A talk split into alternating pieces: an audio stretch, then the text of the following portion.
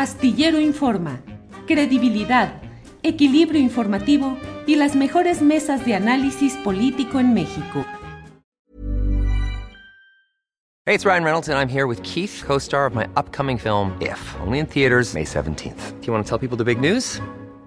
All right, I'll do it. Sign up now and you'll get unlimited for $15 a month in six months of Paramount Plus Essential Plan on us. Mintmobile.com slash switch. Upfront payment of $45 equivalent to $15 per month. Unlimited over 40 gigabytes per month. Face lower speeds. Videos at 480p. Active Mint customers by 531.24 get six months of Paramount Plus Essential Plan. Auto renews after six months. Offer ends May 31st, 2024. Separate Paramount Plus registration required. Terms and conditions apply if rated PG. It's that time of the year. Your vacation is coming up.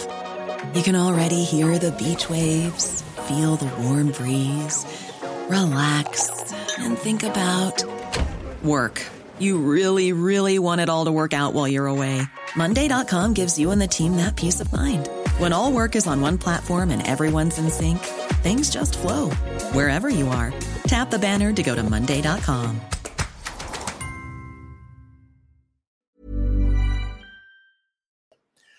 Bien, son las 2 de la tarde con 13 minutos y saludo como siempre con mucho gusto a mis compañeros. Víctor Ronquillo, buenas tardes. Hola Julio, buenas tardes, buenas tardes al público que nos escucha, también a Ricardo y a la producción de este espacio. Muchas gracias. Gracias, Ricardo Ravelo, gracias, buenas tardes. Gracias por estar aquí. Hola Julio, ¿qué tal? Buenas tardes, es un gusto estar aquí nuevamente contigo y con un saludo aquí a mi compañero Víctor Ronquillo también. Un saludo a Guadalupe, esperemos que no haya tenido ningún problema grave y no, no, no, no, no. Sí, no, no, no, no, no es un problema de ella, sino que está acompañando a otra persona que, que sí ha tenido un problema y bueno, en, aras de la amistad y de, la atención directa, ha tenido que eh, no poder estar hoy con nosotros. Siempre ha sido muy puntual y muy, siempre ha estado con nosotros. Le enviamos un saludo a ella y que pronto se arregle este asunto que, insisto, no le implica a ella física o personalmente, sino es un asunto adjunto, digamos. Eh, disculpen ambos, Víctor Ronquillo, Ricardo, pero se puso muy sabrosa la plática con el doctor Lamoglia y nos fuimos tendiditos. Eh, tiempo nos faltaba, pero bueno, ya estamos aquí.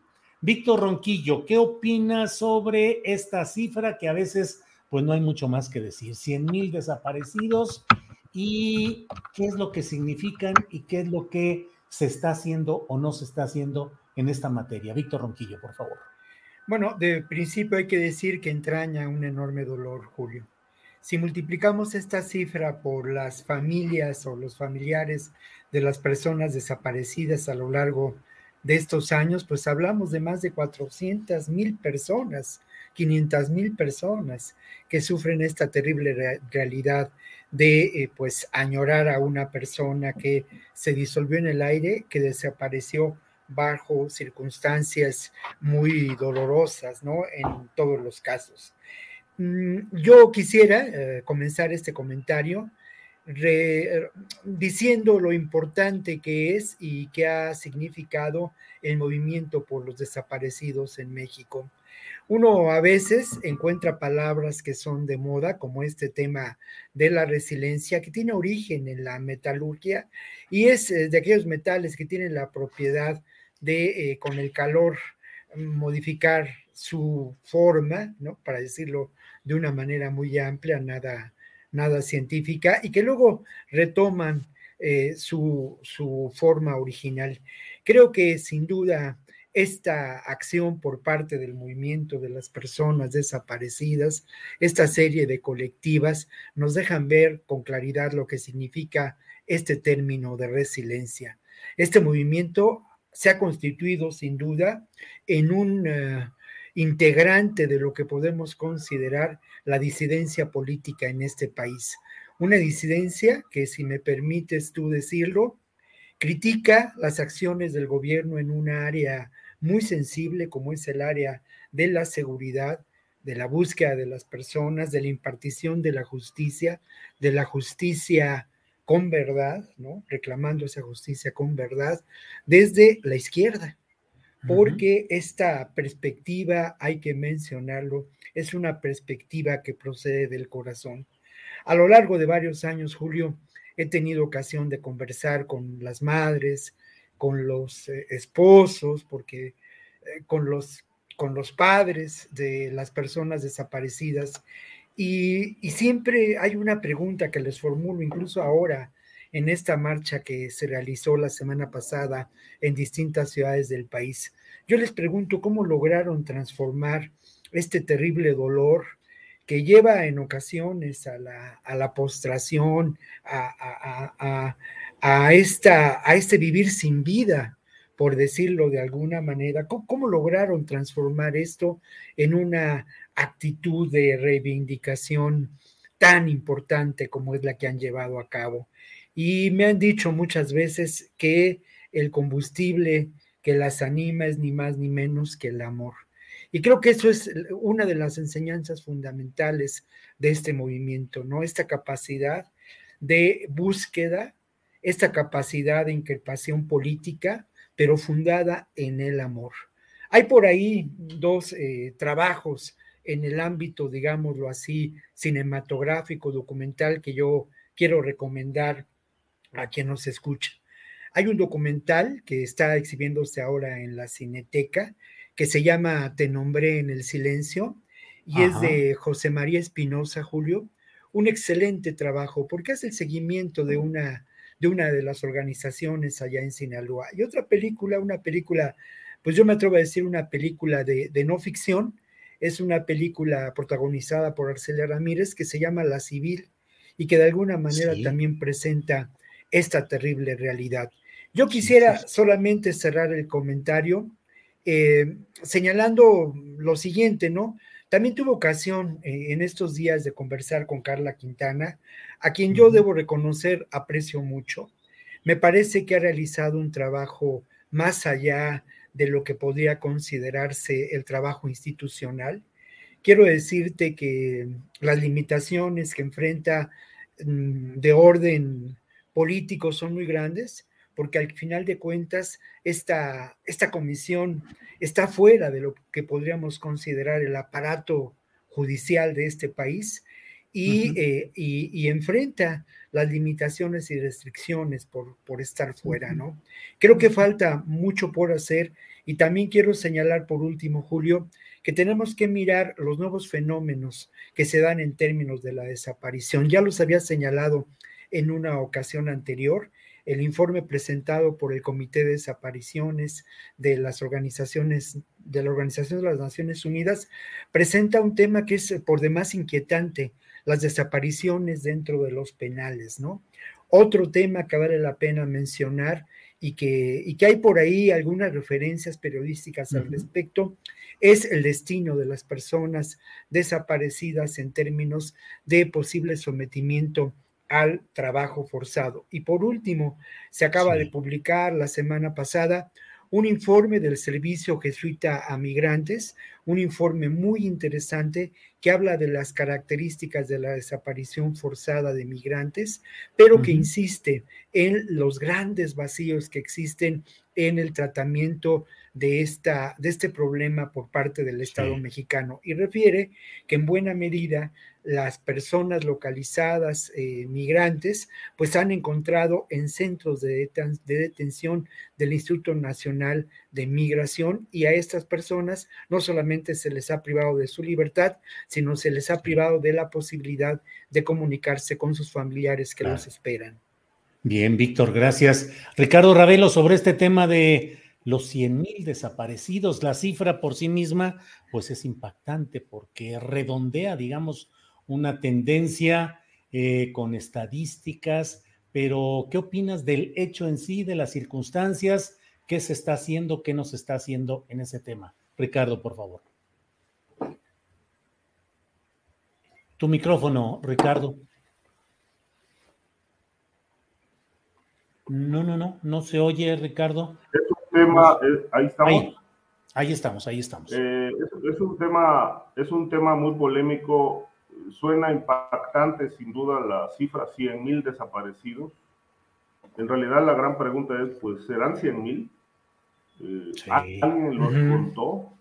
¿Tienen realmente la, la, cifra veraz de que sean 100 mil? Yo estoy de acuerdo con Víctor que esto, esto solamente es un número eh, la, la, cifra de desaparecidos puede llegar a 300 mil, 400 mil. Es decir, hay casos, me atrevo a considerar, y no creo que esté yo especulando, me atrevo a considerar que, este, que esta cifra es tres veces o cuatro veces mayor de la que está registrada este, a partir de 1964 a la fecha. Eh, ahora, eh, Víctor tocaba un punto ahí interesante, que, es decir, es el, tema de qué mantiene de pie a las familias, sobre todo las familias que viven este drama desde hace décadas, que no han podido encontrar a sus familiares.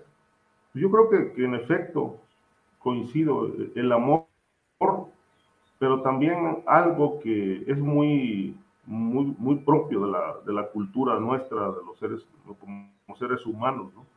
la esperanza, la esperanza eh, entendida como una compra de tiempo permanente que permite a la gente mantenerse de pie eh, eh, con el objeto de, de, encontrar alguna respuesta a la desaparición de algunos de sus familiares. Una respuesta que lamentablemente no llega, no llegan nunca, es decir, no hay información sobre sobre si está desaparecido o realmente no, etcétera, o dónde está. Es decir, eh, en realidad la, la, la, estadística que maneja el gobierno federal pues plantea la, que más de, más de la mitad de estas personas están consideradas como desaparecidas y otras mantienen el estatus de no localizadas. Eh, y yo creo que aquí el Estado mexicano tiene una gran deuda. Este, sobre todo porque son casos que han ido engrosando la, la impunidad y las desapariciones continúan. Este, ¿Quiénes son los responsables de estas desapariciones? Bueno, en una, en una etapa oscura, ¿no? llamémosle así, la etapa del oscurantismo priista, de la guerra sucia, etcétera. Bueno, el, el propio gobierno este, desapareció mucha gente, ¿no? que le era incómoda. Eh, y obviamente sobre estos casos no hay información. Ahí está uno de los más conocidos, es el hijo de la señora Rosario Ibarra de Piedra, del que lamentablemente nunca se supo nada, este, y cuyo caso se atribuyó a, un, a una acción del Estado mexicano.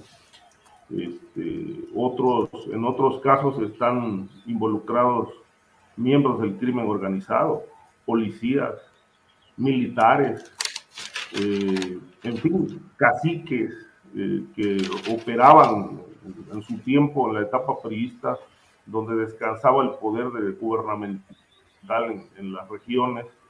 Eh, los caciques también tuvieron mucho que ver en la muerte y desaparición de personas que hoy tampoco se saben. Entonces es alarmante y sobre todo también alarmante conocer cuáles son los estados que, ocupan los primeros lugares en, materia de desaparecidos está Jalisco, por ejemplo, uno es el que puntea eh, como el estado con mayor número de casos, el segundo está eh, el, Tamaulipas y en tercer lugar está el Estado de México eh, y en cuarto lugar en Nuevo León. Este, son los estados con mayor número de casos de desaparecidos, lamentablemente todos impunes. Y me parece que este, este objetivo de darle respuesta a cada familia, pues no se ha cumplido, no se ha cumplido en años. Eh, hay muchos casos eh, que han documentado los colectivos. Por ejemplo, tuve oportunidad de platicar eh, hace algunos meses con, con la representante del, del colectivo Solecito en, en Veracruz y, me, me, comentaba de que, bueno, desde el gobierno de, de Fidel Herrera, Miguel Ángel Yunes incluso, pues este caso lo usaron políticamente. Ellos ofrecieron dar respuesta a cada uno de los, de los familiares y obviamente, bueno, descubrieron muchas fosas clandestinas, extrajeron restos y realmente nunca se hizo ninguna investigación porque todos estos restos humanos eh, estaban guardados en costales y apilados en, en, el patio de la Facultad de Medicina de la Universidad Veracruzana este, sin que se hiciera ningún tipo de investigación, ni cotejo de ADN, nada. Y entonces lo que empezaron a hacer después fue entregar restos a los familiares, este, supuestamente entregándoles las, eh, los verdaderos restos humanos de, las personas desaparecidas, cuando en realidad lo que, lo que hicieron fue nada más juntar alguna que otra este, huesos y demás y entregarlos como una manera de cumplir, eh, pues me parece de, una forma bastante, bastante desaseada con este, la justicia que les estaban exigiendo los, los, los deudos. Eh, realmente es, es, un tema dolorosísimo, porque quien realmente pierde a un familiar de esta manera, pues es, eh, es vivir un calvario permanente, ¿no? Donde la, donde la paz interior, pues difícilmente se encuentra. Gracias, Ricardo. Eh, Víctor Ronquillo, ¿te sientes más seguro en estas épocas, en estos meses recientes o en este año reciente en la Ciudad de México? Sí, es una muy buena pregunta, Julio. Antes de responderla, yo quisiera señalar dos, dos asuntos importantes en relación a la desaparición forzada no podemos olvidar, y se habla mucho de las desapariciones que podemos considerar vinculadas a esta realidad terrible, a esta catástrofe de derechos humanos, que entre otros ingredientes está relacionada con el crimen organizado, que tiene como uno de sus protagonistas estas estructuras terribles de corrupción, en donde se involucran por el poder político con el poder criminal. Pero yo no quiero dejar pasar eh, el señalamiento, no quiero dejar pasar este espacio sin señalar que la lamentablemente la, ah, el número de personas desaparecidas como efecto de la violencia política es una realidad, es una realidad que en ese sexenio no ha crecido, pero lamentablemente muchos, muchos han sido víctimas de esta realidad, Julio. Y luego lo otro... A ver, a ver, Víctor, dices que no ha subido la violencia contra defensores de derechos humanos. No, que no ha subido la, que no ha subido el número de desapariciones el, por eh, efecto de la violencia política. No hay desapariciones de, eh, como efecto de la violencia política. No se ha llevado a cabo actos que podríamos considerar se realizaron durante los años 60, se realizaron también en la época del zapatismo en la década de los años 90 y también se realizaron eh, tiempo después en la época de, sobre todo en la época de eh, esta insurgencia de Oaxaca contra este personaje terrible, el gobernador, que ahora olvido, olvido el nombre. Ulises Ruiz Ortiz. Ulises Ruiz, ¿no? Entonces sí, sí, pero indudablemente como efecto de estos hechos, muchas personas siguen, siguen desaparecidas, ¿no? A eso, a eso me refería, Julio. y bueno, te siento, perdón. No, perdón, Julio, tú dime, dime. No, no, adelante. la eh, pregunta era, mira, es una pregunta francamente eh, abierta en muchos sentidos y creo que la sensación de inseguridad con la que lamentablemente vivimos en esta ciudad y en otras ciudades, tiene causas lamentables, ¿no? En lo que nos ha tocado experimentar y vivir. ¿Qué es lo que nos ha tocado vivir a lo largo de décadas? Pues un avance terrible, ¿no? De la violencia criminal. Una violencia criminal que está ligada sin duda a lo que inauguró y, y vivió una época de esplendor la época de la policía en la Ciudad de México con el negro Durazo, ¿no? Eh, claramente vinculada a grupos criminales, claramente eh, parte de este aparato político represor también, ¿no? Creo que las cosas, por lo menos en términos numéricos, parecen haber cambiado. Están Pero ahí tú lo percibes así en lo personal, Víctor, por ejemplo. Mira, lo que pasa es que mis prácticas en la Ciudad de México son prácticas en las que ha desarrollado uno estrategias de seguridad personal, ¿no? O sea, procuro, procuro no, no, no, no, no tomar demasiados riesgos eh, en la medida de mis posibilidades, ¿no? Creo que eso ya no estamos en edad de riesgos, ¿no? Aparte ya no estamos en edad de riesgos, ¿no? Oye, Víctor, pero, te lo creo que eso sí.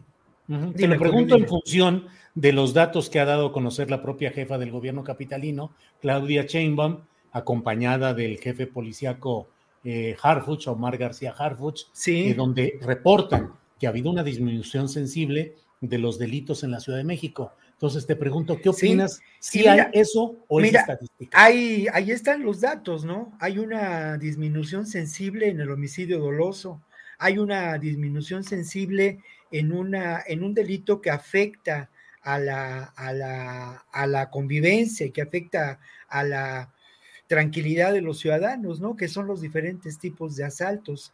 Son datos y es difícil corroborar o, o, establecer o realizar una, una estadística diferente en relación a ellos. Creo que además la sensación de inseguridad se vive de diferentes formas y expresiones en diferentes regiones de esta ciudad, que además es una ciudad de ciudades. No es lo mismo caminar por la Condesa o caminar por Coyoacán a las 3 de la mañana que caminar por alguno de los barrios del límite entre el Estado de México y, eh, y, la Ciudad de México, ¿no? Allá por Chalco, en Ixtapalapa. Creo que estos, estos datos, desde mi punto de vista, lo que nos dejan ver es eh, dos realidades, ¿no? Una, pues sí, una disminución que fue efecto también de la realidad de la pandemia, ¿no? Sí, nos encerramos y esto sí provoca un menor número de delitos. Pero otro dato que es importante y que sí es necesario resaltar, bueno, es que se, la estrategia que se ha seguido es eh, eh, atacar lo que puede considerarse generadores de la violencia, sobre todo en el ámbito del narcomenudeo. Si se revisa el número de detenciones realizadas en relación a este delito, y a quienes se ha presentado ante las autoridades, pues se verá que han sido, mm, es un número importante de personas a que se refiere, son líderes de grupos criminales, ¿no? Grupos criminales que además de dedicarse al narcomenudeo, participan en la, en la economía del delito. Creo que en ese sentido, la estrategia, sobre todo atacada, atacando algunas zonas de la delegación ah. Cuauhtémoc, de la delegación Ixtapalapa, han sido, ha sido, ha sido acertada, ¿no?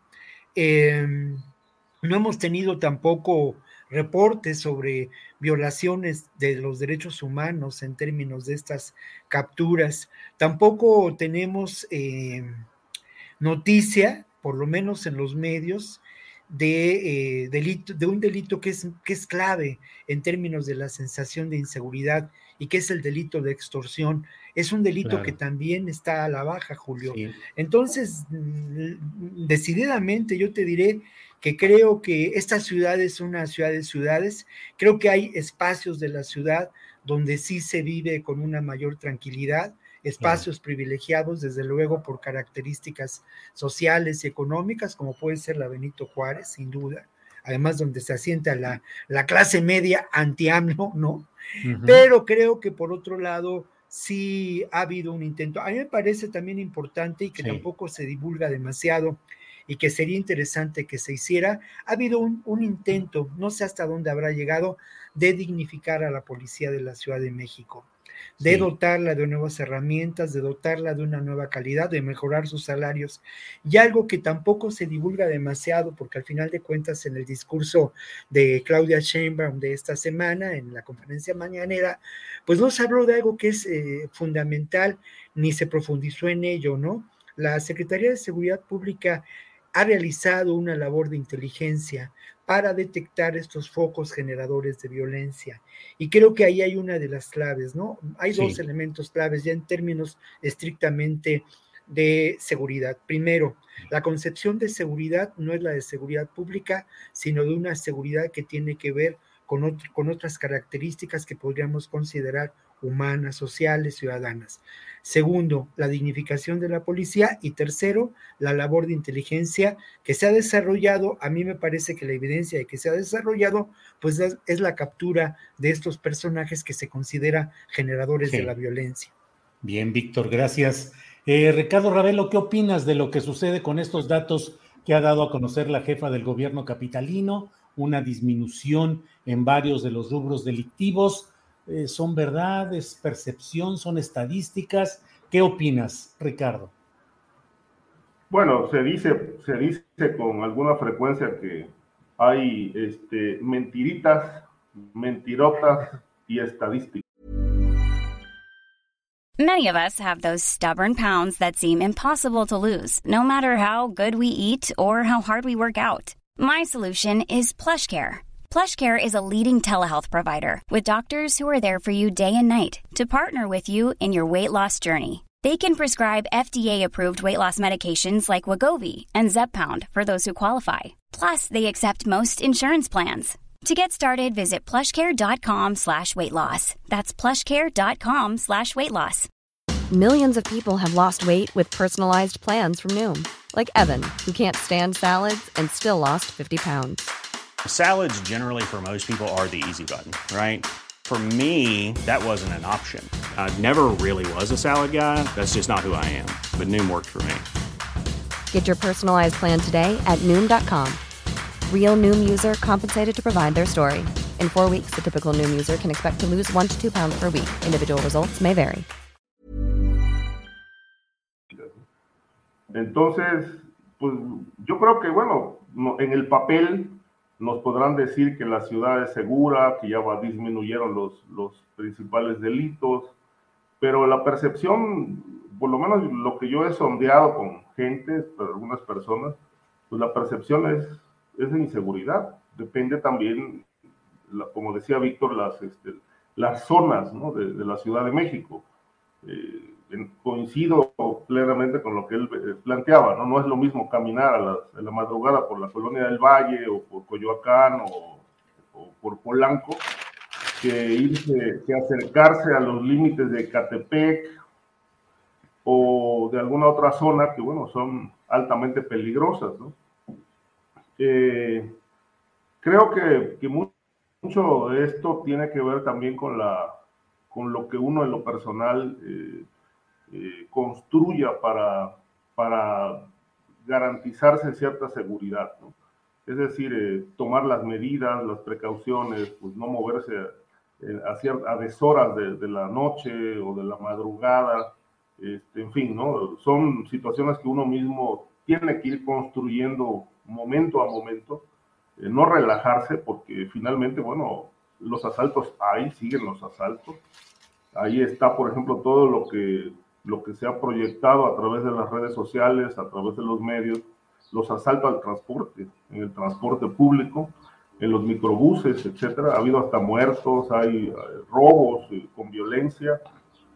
Es decir, eh, otro de los puntos, eh, me parece que, bueno, es una ciudad con una alta dinámica en el, en el narcomenudeo, porque las drogas siguen moviéndose eh, quiero pensar que hasta con cierta protección de la propia policía, porque de otra manera no me lo explico.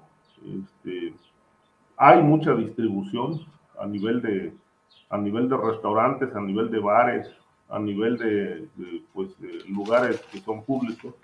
Y, esta, y estos gru grupos del crimen organizado que, que están a, asistiendo y atendiendo a su público consumidor, bueno, pues no lo hacen en, la total clandestinidad, lo hacen con, con cierta protección y con ciertos acuerdos con la policía.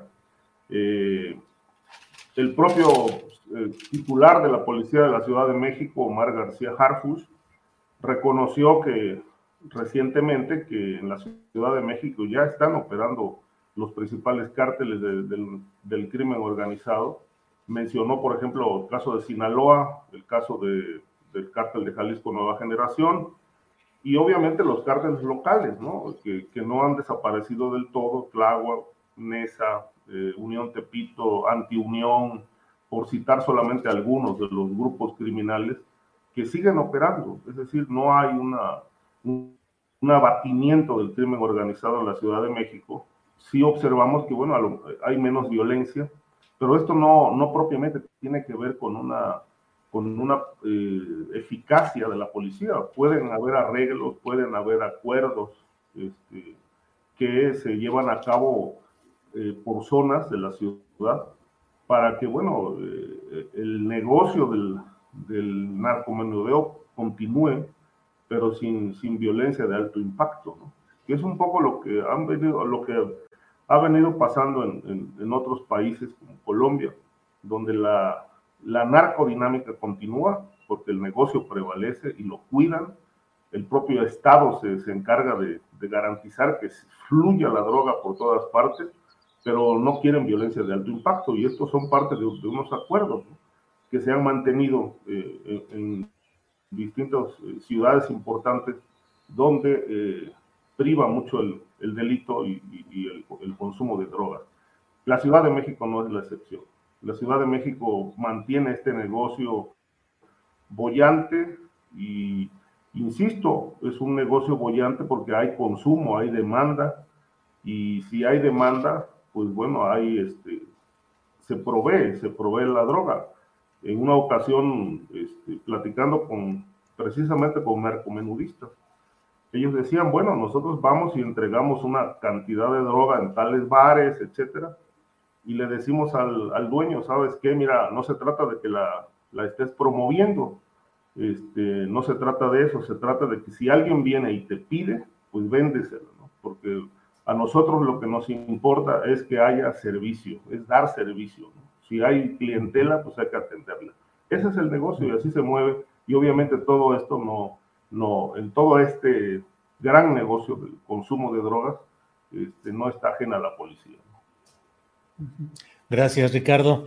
Eh, Víctor Ronquillo, ¿cuál es tu opinión sobre algo de lo cual nos acabamos de enterar hace algunas horas respecto a esta resolución de un juez de control, quien dice que, pues que no hay las condiciones para procesar, para darle continuidad al asunto relacionado con Julio Scherer Ibarra, ex consejero jurídico de la presidencia, y pero específicamente contra abogados a los cuales, según Juan Collado, eh, lo estarían extorsionando en, arreglo con el propio Julio Scherer. El juez ha dicho que no y ha dicho que no hay ninguna razón y que es uh, penoso, no recuerdo cuál es exactamente el término, pero que el manejo es muy defectuoso. ¿Qué opinas de ese tema, Víctor?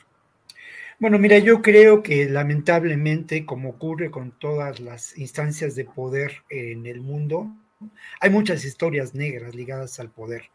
Y esas historias negras tienen que ver con complicidades insospechadas.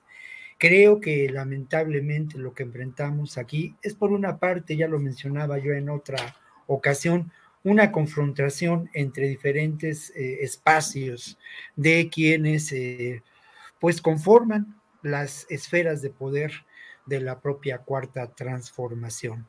Pero no hay duda de que este tramado, como por lo menos lo que hemos conocido a nivel de la información en los medios, nos deja ver una actuación que sí permite lugar a sospechas de la actuación de Julio Scherer, de su posible vinculación con este grupo de abogados que hasta donde sabemos es evidente, y también, sin duda, la propia denuncia de Juan Collado, que fue publicada de manera extensa en el periódico Reforma, donde mencionaba cómo se le intentó extorsionar para apartar eh, o disminuir la carga de algunos delitos por los que aún hoy se encuentra, se encuentra en, eh, detenido, ¿no? Y, ya sujeto a juicio. Creo, por otra parte, que lamentablemente las instancias del Poder Judicial eh, no, no son del todo autónomas, que lamentablemente siguen dependiendo de estos, de estos nexos que se establecen en las altas esferas del poder, ¿no? Creo que al final de cuentas, lo que nos muestra esta resolución, que sigue pendiente uno de los temas claves en relación a una auténtica transformación del país. Y ese tema tiene que ver ni más ni menos que con la justicia y con la ley y con una, ¿cómo llamarlo? Una limpieza de fondo de lo que podemos considerar estos ámbitos de eh, el poder judicial, ¿no? Creo que hay un esfuerzo, yo lo celebro. Creo que Arturo Saldívar es un hombre que ha expresado con palabras y con hechos esta voluntad, pero creo que también hay eh, espacios en donde el Poder Judicial se ha visto determinada por intereses. Es muy claro, ¿no? Y se ha dicho hasta el cansancio en diferentes espacios de la vinculación de este poder judicial con el empresariado, pero sin duda también hay una vinculación con, con estas altas eh, esferas del poder político. Bien, Víctor, gracias. Eh, Ricardo Ravelo, antes de que se nos vaya el tiempo, quiero pedirte tu opinión sobre este tema de la violencia en Nueva York, de la industria armamentista, del, de la ultraderecha y el supremacismo. Ricardo Ravelo, todo un tema. ¿Qué opinas? No, bueno, eh, sí, ha, llamado mucho la atención eh, esta situación crítica de Nueva York por varias razones, ¿no? Por su historia, hay que decir que, bueno, a, lo largo de la, de la, historia, la ciudad de Nueva York fue una de las más violentas del mundo. Este, y incluso en algún momento, yo creo que por ahí de los años 90, este, llegó a ser ejemplo también a nivel mundial de cómo se abatió la inseguridad. Eh, hay que reconocer que el trabajo que se hizo allá fue tan, tan eficaz que incluso lo quisieron exportar. Eh, en épocas de, si no mal recuerdo, de Cuauhtémoc Cárdenas, eh, se quiso copiar el modelo de Giuliani, que era el alcalde de Nueva York en aquel momento, para incorporarlo como un esquema de, de combate a la delincuencia en, en, la Ciudad de México, que por aquel momento estaba bastante disparada. Al final, bueno, no, no resultó del todo eh, aplicable, pero últimamente sí, digamos, esto que pasó en Búfalo, en, otros puntos, pues es un componente bastante crítico, ¿no? El tema del pandillerismo parece que está repuntando, eh, el tema pues también racial, ¿no? El tema de la, de la discriminación, eh, parece que hay un relajamiento también en materia de seguridad porque se ha planteado que, bueno, están viendo el problema como, como en una etapa de repunte y al que quieren, quieren atacar o atender mediante el incremento del número de agentes de seguridad.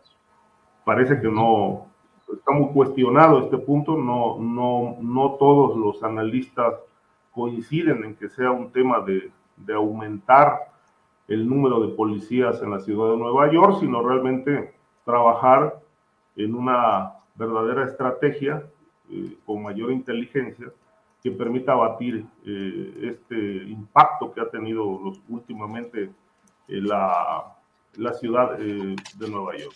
Un poco los datos son son importantes revisarlos. Este, por ejemplo, en el año 2020, eh, la, la, policía registró más o menos a unos 1.530 tiroteos.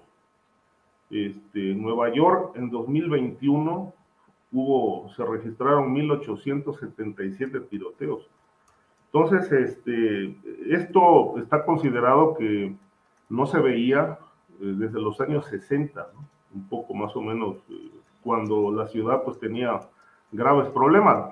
Eh, hay que decir que, bueno, eh, gran parte de, del país, en Estados Unidos, entre los años 40, 50, 60, vivía un, un, nivel de violencia tan cruento como nosotros lo tenemos ahora en México.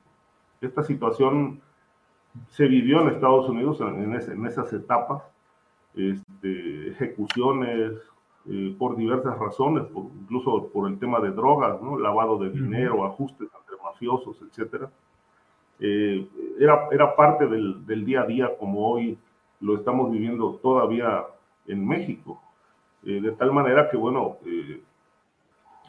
en, en, el, en, el, gobierno norteamericano, pues tuvo que, por así que, aplicar diversas estrategias eh, incluso la propia negociación con la mafia para ir disminuyendo el impacto delictivo, eh, aunque bueno, muchos delitos se, se han mantenido este, al alza, ¿no? Digamos, hoy sabemos que en Estados Unidos el dinero, el dinero sucio se lava eh, con la complacencia del, del propio Estado norteamericano.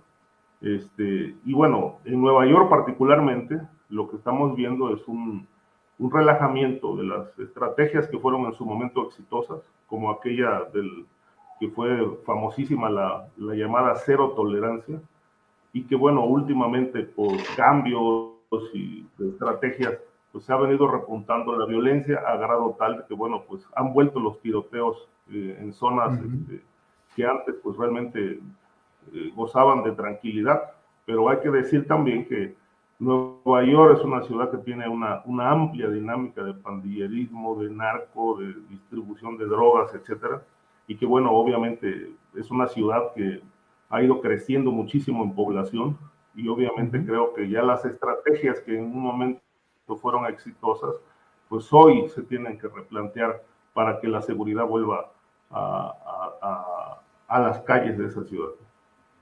Gracias, Ricardo. Em, Víctor Ronquillo, ya son las 2 de la tarde con 51 minutos, ya estamos en la parte final, así es que postrecito con lo que desees agregar, por favor, Víctor Ronquillo. Bueno, más bien me gustaría, Julio, si me lo permites, compartir con el público y con ustedes algunos datos con los que yo ya lo he hecho en otras ocasiones, es uno de mis trucos, ¿no? Con algunos datos con los que armaría una posible nota, un posible reportaje en relación a la ciudad de Nueva York, que además es una ciudad que yo he visitado, pues no, no muchas veces, ojalá, pero las ocasiones en que me ha tocado estar por allá ha sido maravillosa ciudad, es una ciudad que de alguna manera, para bien o para mal, es la Babel del, siglo XXI, ¿no? Y bueno, yo, yo quisiera compartir, que ya lo hizo Ricardo, pero algunos datos que son interesantes y que, y que nos dejarían ver qué está pasando y qué ocurre en Nueva York y qué ocurre en estos ámbitos, sin duda, de una sociedad en decadencia, ¿no? Es, es como todos los imperios. Esta sociedad en decadencia también genera, pues, eh, eh, eh, realidades y, obras de arte maravillosas, ¿no? Y cultura, en fin. Pero bueno, vamos a estos datos. Un dato es, desde, mil, desde 2019, el número de homicidios en Nueva York aumentó en un 80%. Y aquí hay un dato que es estrujante. Hay 4.500 armas ilegales circulando en el estado de Nueva York. Esto según datos oficiales de la propia policía de Nueva York. Hay también, eh, eso ya en relación a notas publicadas recientemente, donde se da a conocer un informe de la agencia relacionada al tabaco, al alcohol y a las armas de fuego del propio gobierno de Estados Unidos, un documento que hoy se presenta, que hoy se publica la información en diferentes medios, habla de que aumentó la compra de armas de fuego en Estados Unidos. En 2000 se compraban 3.9 millones de armas y 20 años después se compran 11.3 millones de armas. Es terrible. La otra, ¿no? Eh, es, increíble, ¿no? Pero en este momento hay 400 millones de armas circulando en Estados Unidos, de acuerdo a la información de esta agencia de, del gobierno de Estados Unidos. Otro dato más que, em, que resulta grave y preocupante, pues es la edad de la persona que lamentablemente arremetió eh, con un tiroteo y victimizó a varias personas, asesinó a 10, 18 años, un joven blanco de 18 años. Alguna vez entrevistando a una a la madre de una víctima de un tiroteo en, allá en la Florida, mencionaba ella que eran los nuevos salvajes, abandonados al Internet, abandonados a la televisión y con una profunda soledad, parte de la decadencia de esta sociedad norteamericana, ¿no? Clase media.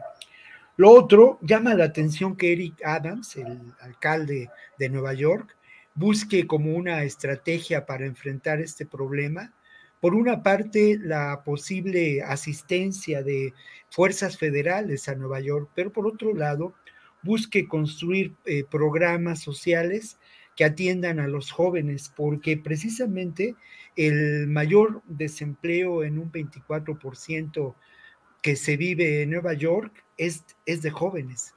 En muchas ocasiones de jóvenes con pues una, una preparación universitaria, ¿no? Y bueno, estos son, son, son algunos datos que quise compartir con ustedes, ¿no? Muy bien, Víctor, gracias. Em, por favor, Ricardo Ravelo, postrecito para cerrar esta mesa de periodismo. Por favor, Ricardo. Bueno, eh, eh, yo quiero, bueno, compartir con el público. Este, resulta que hace unos días este, eh, me fui a visitar este, algunas librerías, pues para ver novedades y eso. Entonces, iba yo pasando por un, por un área y resulta que se me aventó un libro de pronto, así que ¿qué pasa? No? Se te aventó. es un libro que realmente no, no conocía yo, pero es un, es un libro de uno de los autores que yo más he, leído, que se llama Stefan Zweig, y se llama Stefan Zweig de viaje, crónica, crónicas de cuatro continentes, es este, con una fotografía del autor eh, precisamente durante una feria del libro en Nueva York. Y, este, y bueno, pues lo que he venido leyendo es extraordinario, una prosa exquisita, que puede uno este, disfrutar mucho con un buen café veracruzano, cargadito todas las mañanas, a, este, a, disfrutar y deleitarse con este maestro del lenguaje, este, un, un personaje realmente extraordinario en la prosa, en el enfoque y sobre todo en el retrato, el retrato, porque hay que recordar que Zweig es uno de los, junto con Emil Ludwig, es uno de los biógrafos más célebres del mundo. Y en su momento, en la época de, Hitler, precisamente eh, como en Alemania, fue, estaba considerado el autor más traducido del mundo. Y obviamente con una, una fuerte riña con Hitler, a grado tal que Hitler ordenó eh, decomisar toda su obra y él mismo cuenta que, durante la Segunda Guerra Mundial eh, vagones completos iban atiborrados de, libros suyos eh, camino a la hoguera, porque Hitler había dado órdenes de que se extinguiera toda la, obra publicada por Zweig.